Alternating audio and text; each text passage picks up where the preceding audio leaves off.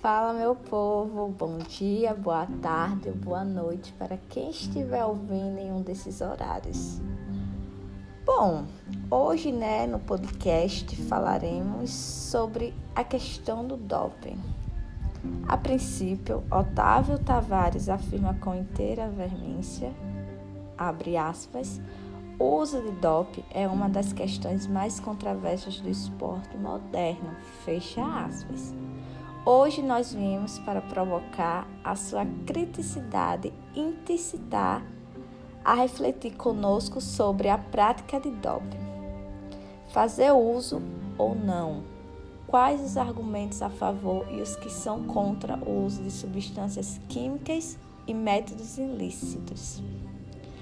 Nós somos José Firmino, Cláudio Júnior, Vanessa Ingino, que sou eu, e Marcos Davi Somos discentes do Instituto de Educação Física e Esporte da Universidade Federal de Alagoas. Continue ouvindo nosso podcast, porque a partir de agora falamos sobre as perspectivas que norteiam o debate sobre esse assunto, o uso de doping.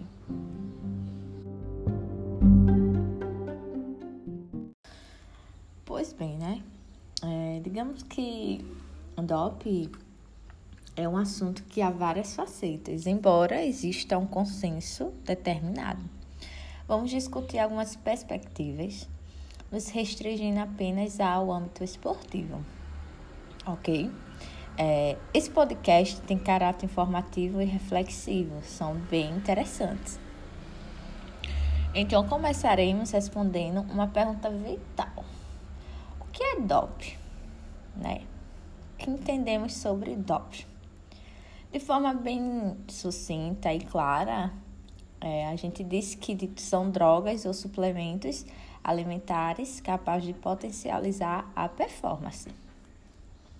Segundo a Agência Mundial Antidop, é considerado DOP qualquer uso de uma das substâncias e métodos proibidos pelo padrão internacional atualizado desde que não haja justificativa médica comprovada.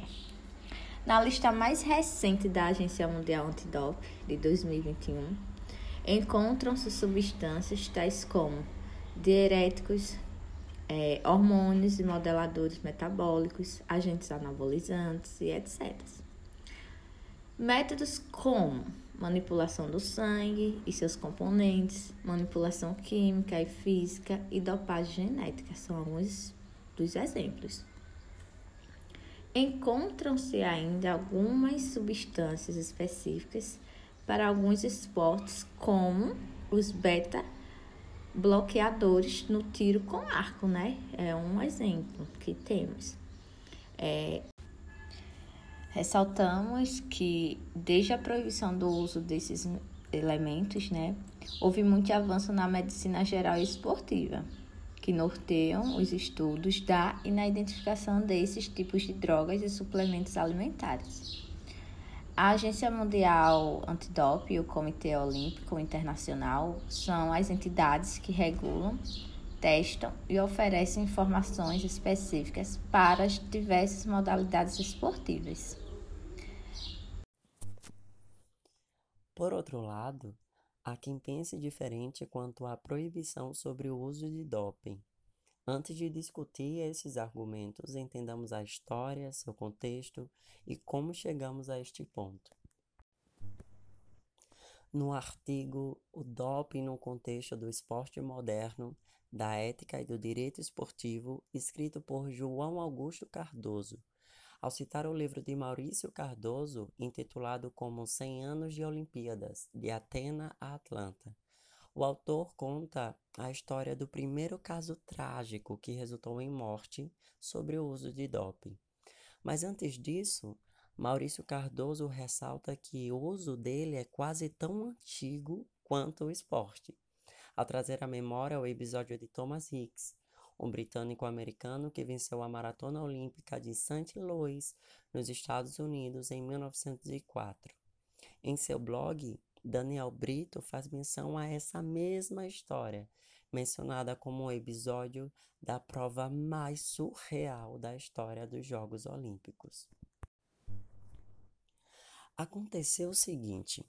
Segundo Cardoso, na página 29 do seu livro publicado no ano de 1996, na época de Thomas Hicks, atribuía-se propriedades estimulantes às bebidas alcoólicas, à clara de ovo e especialmente à estricnina. E isso ocorria frequentemente entre os atletas. Na Olimpíada de 1904, Hicks recebeu duas doses de estricnina que, somadas, eram inferiores a uma grama. Para que o doping descesse melhor goela abaixo, ele ingeriu a estricnina com clara de ovos crus. Ainda tomou umas doses de brandy, uma forte bebida alcoólica, para recuperar o fôlego. O historiador George Matthews garante que uma terceira dose de estricnina com clara de ovo, brandy ou qualquer outra coisa ocasionaria a morte de Hicks. Apesar dos estimulantes, não foi desclassificado e ganhou a prova em primeiro lugar, após Fred Loss, seu concorrente que chegou em primeiro lugar, assumir que pegou carona com seu treinador no 14º quilômetro, sob a alegação de estar exausto e fazer boa parte da maratona de carro, sendo desclassificado então da prova. Agora, Vamos voltar ao primeiro caso drástico sobre o uso de doping mencionado anteriormente, que culminou na morte do dinamarquês Knut Mark Jensen, de 23 anos. O fato ocorreu nas Olimpíadas de Roma, em 1960. O ciclista perdeu o equilíbrio no final da corrida, caiu da bicicleta e bateu a cabeça numa pedra, e morreu antes mesmo de ser encaminhado ao hospital tendo como diagnóstico médico hemorragia cerebral provocada por insolação. Essa causa mortis fez sentido, pois o atleta corria sem capacete debaixo do sol ardente do verão romano, diz Cardoso. Porém, dois dias depois, eclodiu o escândalo quando o treinador de Jensen confessou perante uma comissão de investigação da Federação de Ciclismo que havia dado ao atleta uma dose de Ronicol, um ativador da circulação sanguínea. A partir disso, fora registrado o primeiro caso concreto de doping e logo se desencadeou uma série de proibições sobre sua prática. Segundo Cardoso, a Federação Internacional de Ciclismo Amador foi a primeira a instituir mecanismo de controle de doping, e alguns anos depois, o Comitê Olímpico Internacional. Esse assunto é analisado e interpretado sobre vários ângulos. Há quem concorde com a totalidade dessa tomada de decisão das entidades esportivas de proibir o uso de determinadas substâncias. Em outra camada, também há aqueles que concordem parcialmente com o uso de doping, e ainda existem outros que, sob efeito das justificativas que se baseiam as proibições dessa prática notam incoerência e contradição nos seus argumentos. Vejamos a partir de agora as perspectivas que fazem dessa discussão tão polêmica. Para isso, não podemos deixar de citar o Centro Canadense de Ética nos Esportes. Ele traz reflexões sobre o contexto do doping no esporte, sem deixar passar as instigantes análises que, tem, que tentam ver o fenômeno em pauta a partir de outros ângulos. No artigo Doping no Esporte, Problematização Ética, de Da Costa, publicado em 2008, apresentam-se alguns argumentos a favor e contra a prática de doping a partir do, do ponto de vista ético. Da Costa ressalta que, se pensarmos a ética como a teoria do bem e da conduta, damos de cara com um cenário de extrema complexidade, pois a dificuldade extrema se encontra nas formas de reconhecer o bem e praticá-lo. Alguns atores como Robbins, Kent ou Holmes, e entre outros incluindo emotivistas, existencialistas e etc., todos parecem compartilhar sobre a importância que atribuem as reflexões éticas como base para um comportamento racional. Já, no entanto, essa racionalização ganha complexidade quando lidamos com problemas morais, como por exemplo o aborto. Da Costa exemplifica. Dado uma razão de saúde da mãe, o aborto parece ser justificável incontestavelmente. Na ausência de razões, ele é um crime contra a natureza. No final, muitas vezes, o mesmo fato pode ser bom numa perspectiva e mal na outra. Pode ser bom um ato para quem o pratica e mal para os outros. Em uma visão egoísta, o bem de um pode justificar ações, o que não ocorre numa perspectiva coletivista. Vale ressaltar que o doping no esporte tem sido tratado de maneira consensual, como um ato antiético e de argumentos tratados se apoiam no senso comum.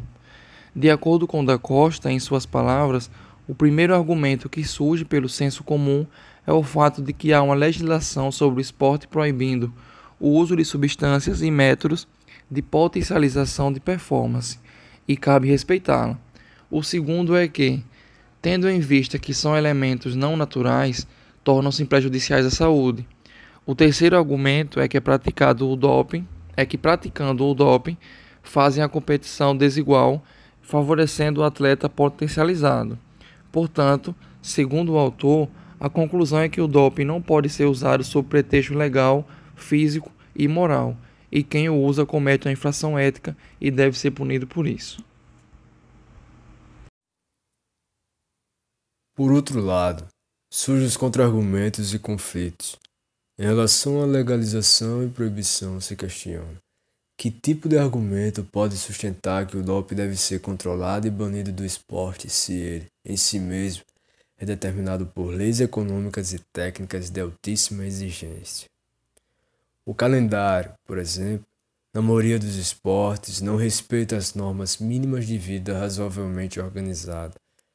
Se as comunidades esportivas são completamente determinadas por subcomunidades econômicas, publicitárias e políticas, que não respeitam os fundamentos da própria modalidade esportiva, em nome de que aparece uma normatização sobre o doping, em grande parte externa aos esportistas. Além disso, a existência da legislação pressuporia alta capacidade de controle, de modo que as ocorrências de doping diminuíssem sensivelmente. Mas, ao contrário, há evidência de que ele aumenta. O segundo argumento também se constitui num argumento problemático ao frisar os danos à saúde do atleta. O esporte de elite é, em si mesmo, cheio de riscos e problemas para a saúde. O estresse físico e mental é realidade no esporte atual. Antes de mais nada, o treinamento, por mais livre de drogas que seja, representa um esforço de superação com visíveis desgastes físicos com o passar dos anos. É desconsiderar que cada modalidade esportiva, especialmente no nível mais alto, envolve um conjunto de lesões típicas como muitas outras profissões. O uso de drogas e suplementos poderia ser entendido com limitações mais ou menos dentro do mesmo quadro. O pressuposto do terceiro argumento, quanto à competição desigual, também é problemático. Percebe-se que é justamente isso que tem acontecido na situação atual. As formas de bular as regras quanto ao uso de drogas têm privilegiado principalmente os atletas de maior recurso. Eles podem fazer calendários adequados ao seu trabalho físico-químico e até contratar médicos e advogados especializados nesse contexto. É da natureza do esporte competitivo que mais se perde do que se ganha, ou ainda, para cada um que ganha, inúmeros outros perdem. Em continuidade, segundo o texto de Da Costa, o esporte competitivo contém ingredientes naturalmente injustos na perspectiva da maioria, de modo que esse terceiro argumento não é completamente suficiente para a condenação do uso de drogas e métodos ilícitos. Portanto, o autor conclui que, dado o contexto problemático do primeiro, segundo e terceiro argumento, enquanto sustentação de programas de controle de drogas e métodos, a ética do senso comum também fica desafiada. Não porque seus raciocínios não sejam plausíveis, mas porque parece não constituir razões suficientes para avaliar a situação em toda a sua complexidade. Ressaltamos que, desde a proibição do uso desses elementos, né, houve muito avanço na medicina geral e esportiva, que norteiam os estudos da e na identificação desses tipos de drogas e suplementos alimentares. A Agência Mundial Antidoping e o Comitê Olímpico Internacional são as entidades que regulam, testam e oferecem informações específicas para as diversas modalidades esportivas. Araújo traz outros dois argumentos que embasam essa discussão. Ele escreve: Autores como Sandel, Cass e Fukuyama criticam o uso de drogas e outros procedimentos para fins de aprimoramento nos esportes com base em duas teses.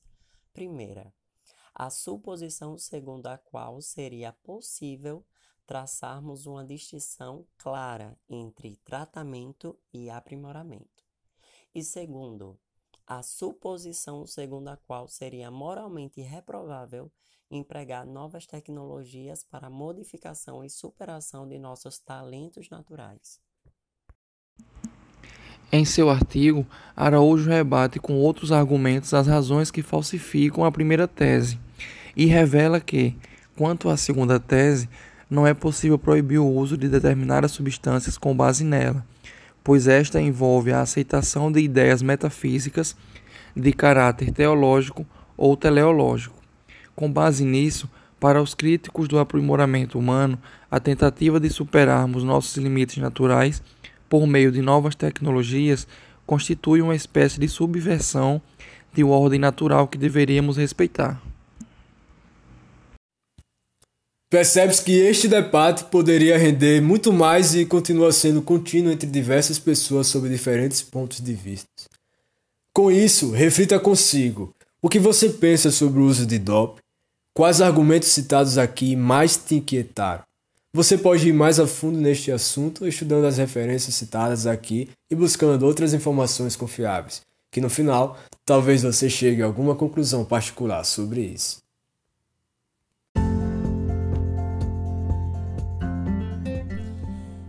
Então chegamos ao fim do nosso podcast.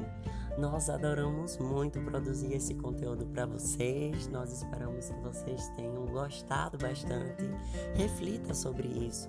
Aprofunde seu conhecimento sobre as questões relacionadas ao doping. Então é isso. Finalizamos por aqui. Até logo. Valeu!